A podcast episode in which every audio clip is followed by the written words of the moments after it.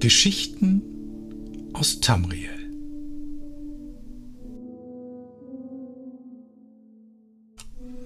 Wasseratmung von Heliel Mirn Er ging durch die trockenen, bevölkerten Straßen von Belfell und freute sich, unter so vielen Fremden zu sein. In Vivek gab es solche Anonymität nicht. Dort kannten sie ihn als Schmuggler.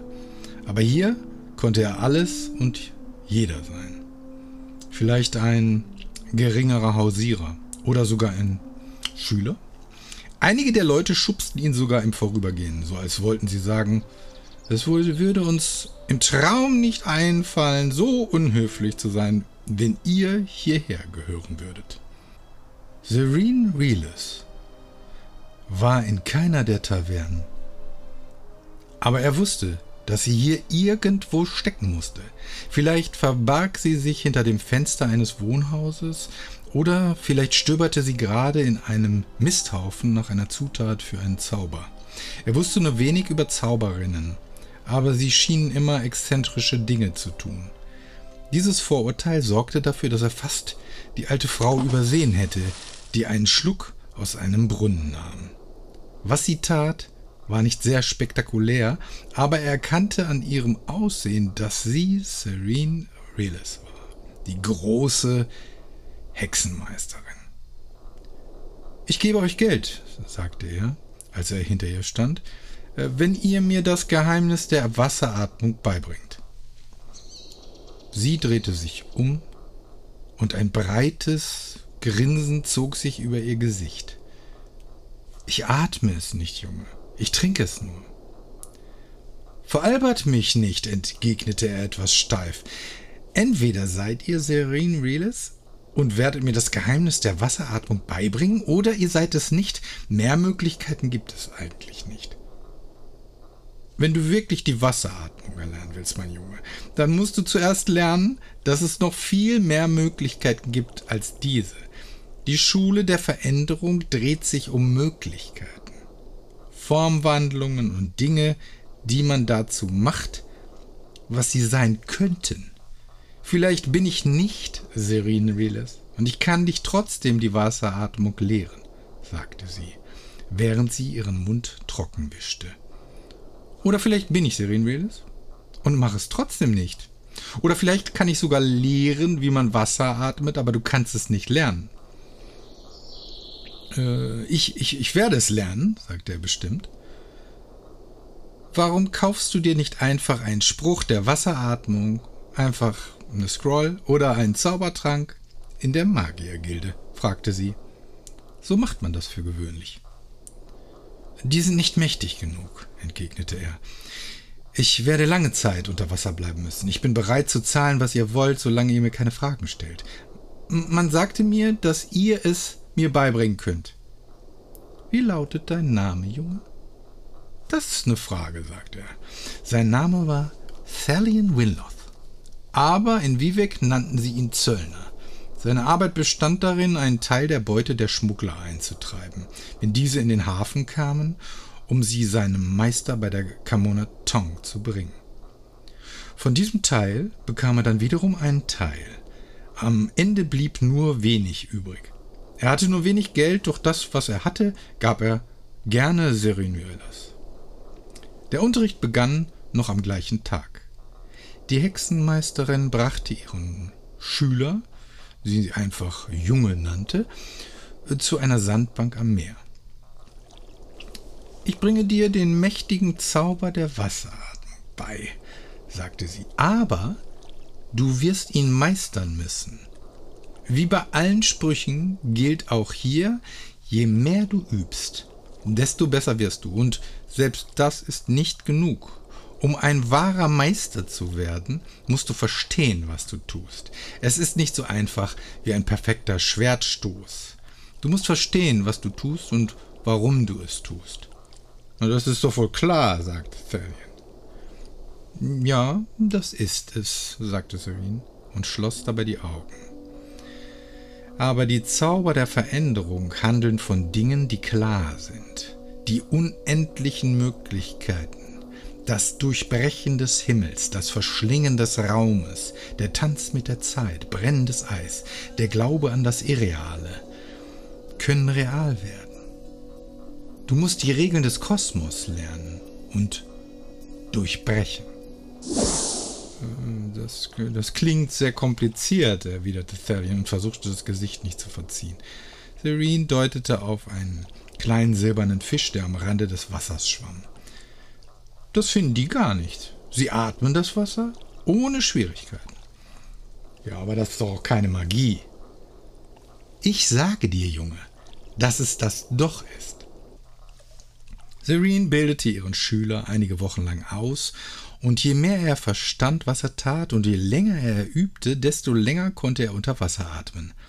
Als er der Meinung war, dass er lange genug unter Wasser bleiben könne, dankte er der Hexenmeisterin und verabschiedete sich von ihr. Ähm, es gibt noch eine Lektion, die ich dir beibringen muss, sagte sie. Du musst lernen, dass das Verlangen alleine nicht ausreicht. Die Welt wird deinen Zauber beenden, egal wie gut du bist. Und egal wie sehr du es auch willst. Das ist eine Lektion, die ich gerne lerne, sagte er und begab sich unverzüglich zurück nach Wewek. An den Case ging es zu wie immer. Es gab hier immer noch dieselben Gerüche, dieselben Geräusche und dieselben Gestalten. Er erfuhr, dass sein Meister einen neuen Zöllner eingestellt hatte. Sie waren immer noch auf der Suche nach dem Schmugglerschiff Mordrunk.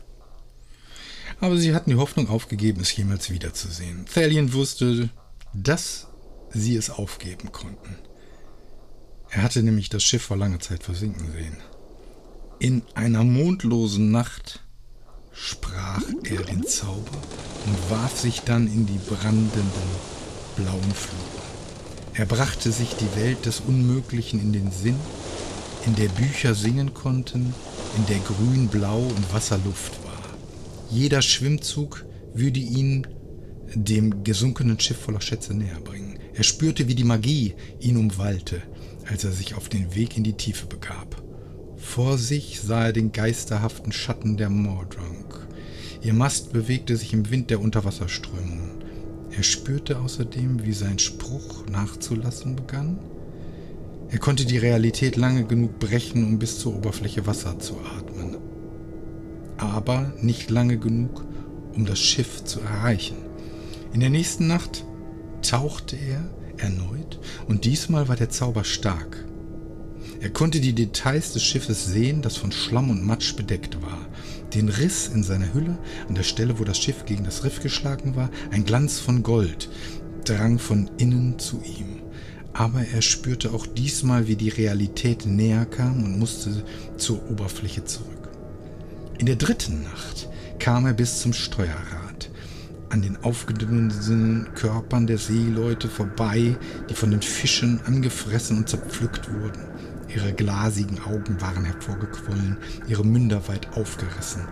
Hätten sie nur den Zauber gekannt, dachte er voller Mitleid. Aber dann richtete sich seine Aufmerksamkeit auf das Gold, das sich aus zerborstenen Kisten und Truhen auf dem Boden verteilt hatte. Er zog in Erwägung, seine Taschen damit zu füllen, doch eine dicke eiserne Kiste schien ihm größere Reichtümer zu versprechen. An der Wand befand sich eine Reihe von Schlüsseln. Er nahm jeden einzelnen herunter und versuchte damit, die Kiste zu öffnen, ohne Erfolg. Ein Schlüssel fehlte allerdings. Thalion sah sich in dem Raum um. Wo könnte der sein? Sein Blick fiel auf einen der Seemänner, der in einer Art Totentanz in der Nähe der Kiste umhertrieb und in seinen Händen etwas fest umschlossen hielt. Es war ein Schlüssel. Als das Schiff zu sinken begann, war dieser Seemann anscheinend zu der Kiste gerannt. Was immer es auch war, es musste sehr, sehr wertvoll sein. Thalion nahm dem Seemann den Schlüssel ab und öffnete die Kiste. Sie war mit zerbrochenem Glas gefüllt. Er wühlte herum, bis er etwas Festes spürte und zwei Flaschen irgendeines Weins zutage förderte. Er lächelte als er an die Dummheit dieses armseligen Alkoholikers dachte. Das schien dem Seemann von allen Schätzen der Mordrunk am wertvollsten gewesen zu sein. Dann plötzlich spürte Thalion Winloth die Realität. Er hatte nicht bemerkt, wie sich die erbarmungslose Macht der Wirklichkeit langsam ihren Weg durch seinen Zauber gebahnt hatte. Seine Fähigkeit, Wasser zu atmen, schwand. Es blieb keine Zeit, an die Oberfläche zu gelangen. Es blieb gar keine Zeit mehr. Als er atmete, füllten sich seine Lungen mit kaltem, salzigem Wasser.